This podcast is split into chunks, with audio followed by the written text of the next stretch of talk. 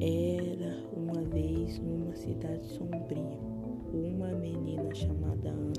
Um dia ocorreu um tiroteio entre policiais e bandidos e ela estava atrás do seu pai, que era policial, mas ela tomou um tiro no peito e morreu. E passou dois anos e no dia do aniversário dela, ela entrou seu espírito dentro da boneca e ela prometeu se vingar.